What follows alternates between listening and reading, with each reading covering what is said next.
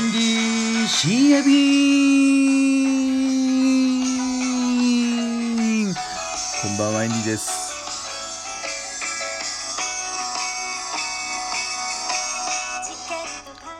お疲れ様でした。今夜も。あの今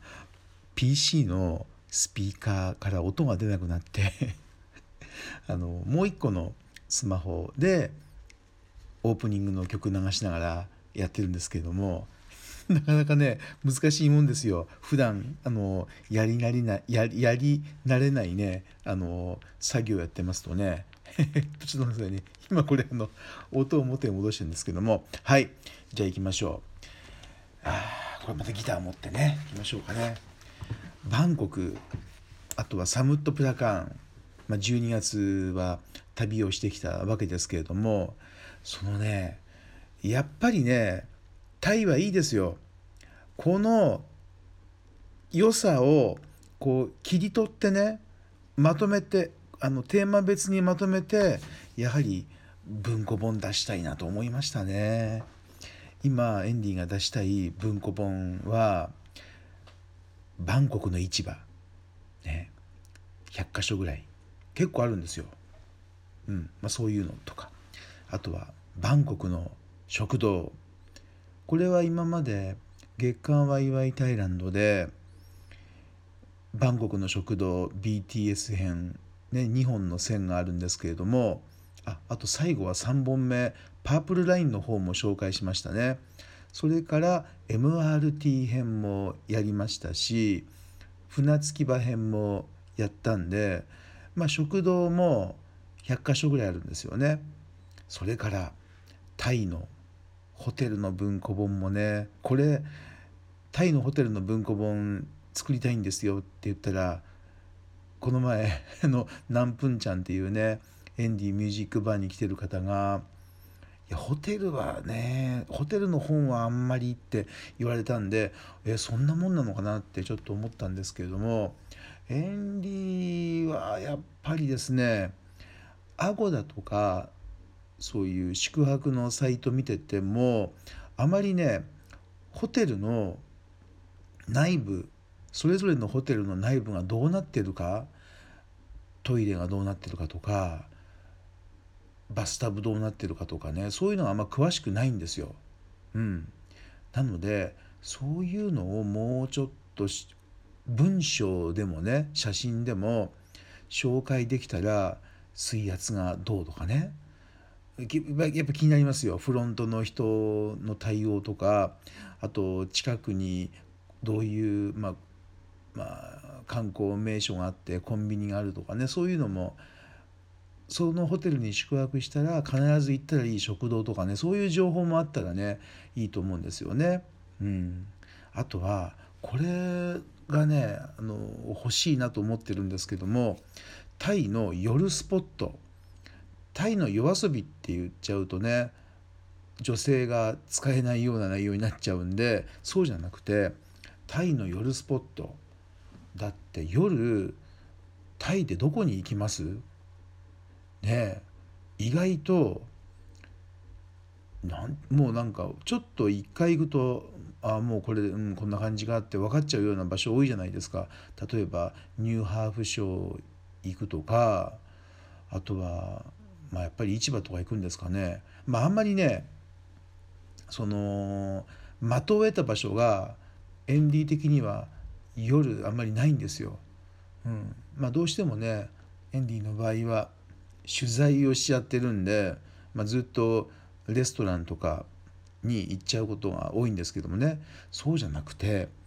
まあ、今回ねやわらのバーがすごく気に入ったんですよ。で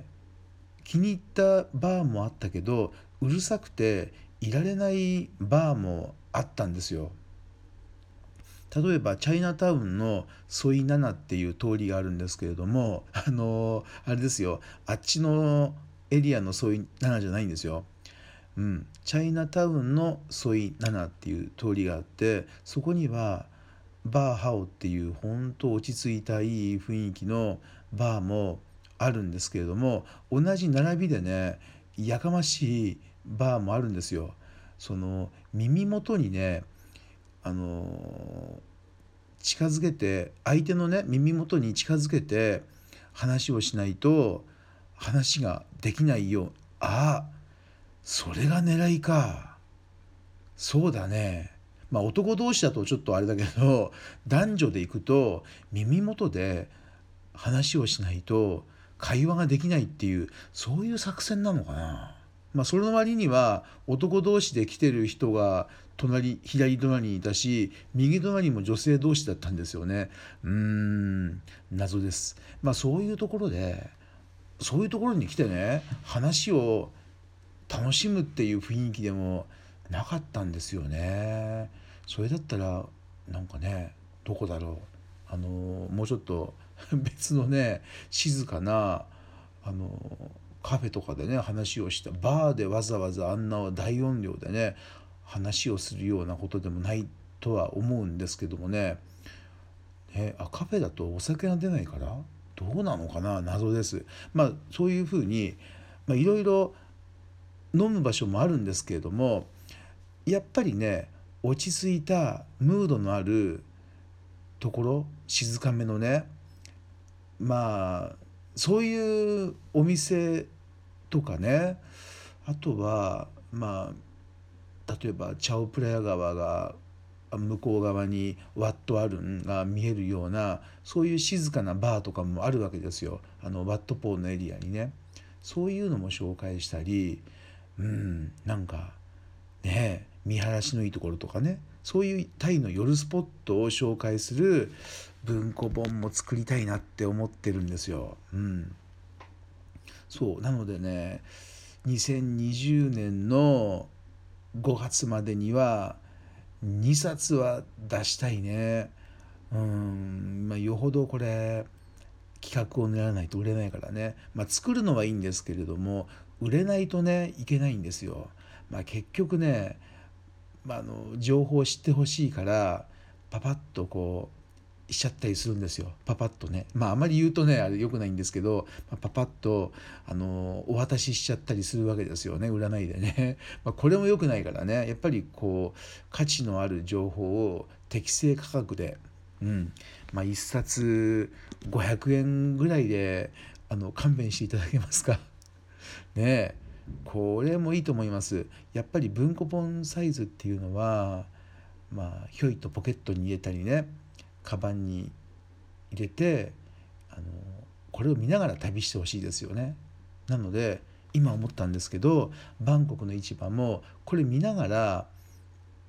市場巡りができるようなそんな作りにしたいですよね。うん、食堂も、ね、BTS にこれ乗って行きやすい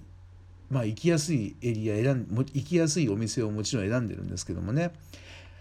これはいいと思う。うんそう。あとはお店の人もあこれ見てきたっていうのが分かるようにねなんかこう一工夫したいですよね。うん、あとはそこの1回行った食堂の人とこうコミュニケーションが継続して取れるようなそういう仕組み作りもしたいな。なんかこうオーナーさんの LINEQR コードが載ってるとかうんなんかねうん、まあ、そんな仕組み作りも大事なんじゃないかなとかね、うん、思っております。あ時間が短くなってきましたがあと今日はヤフー株式会社の社員食堂行ってきたんですよ。これね外部の方も入れるっていう話を聞いてたんですけどもあの別の友人からね入れません入れません。ちゃんとあの身分証明書みたいなものがないといけないんであの社員さん以外は普通入れないんですけれども美味しかったね。シーフードのカレー。まあこれ YouTube にもアップしたんですけれども先ほど。そん分のカニカレーと比べちゃうと濃厚さが7割程度なんですけれども結構いいですよ。本場の本格的なタイ料理屋さんのカニカレーあシーフードカレーが食べられるなんて素敵。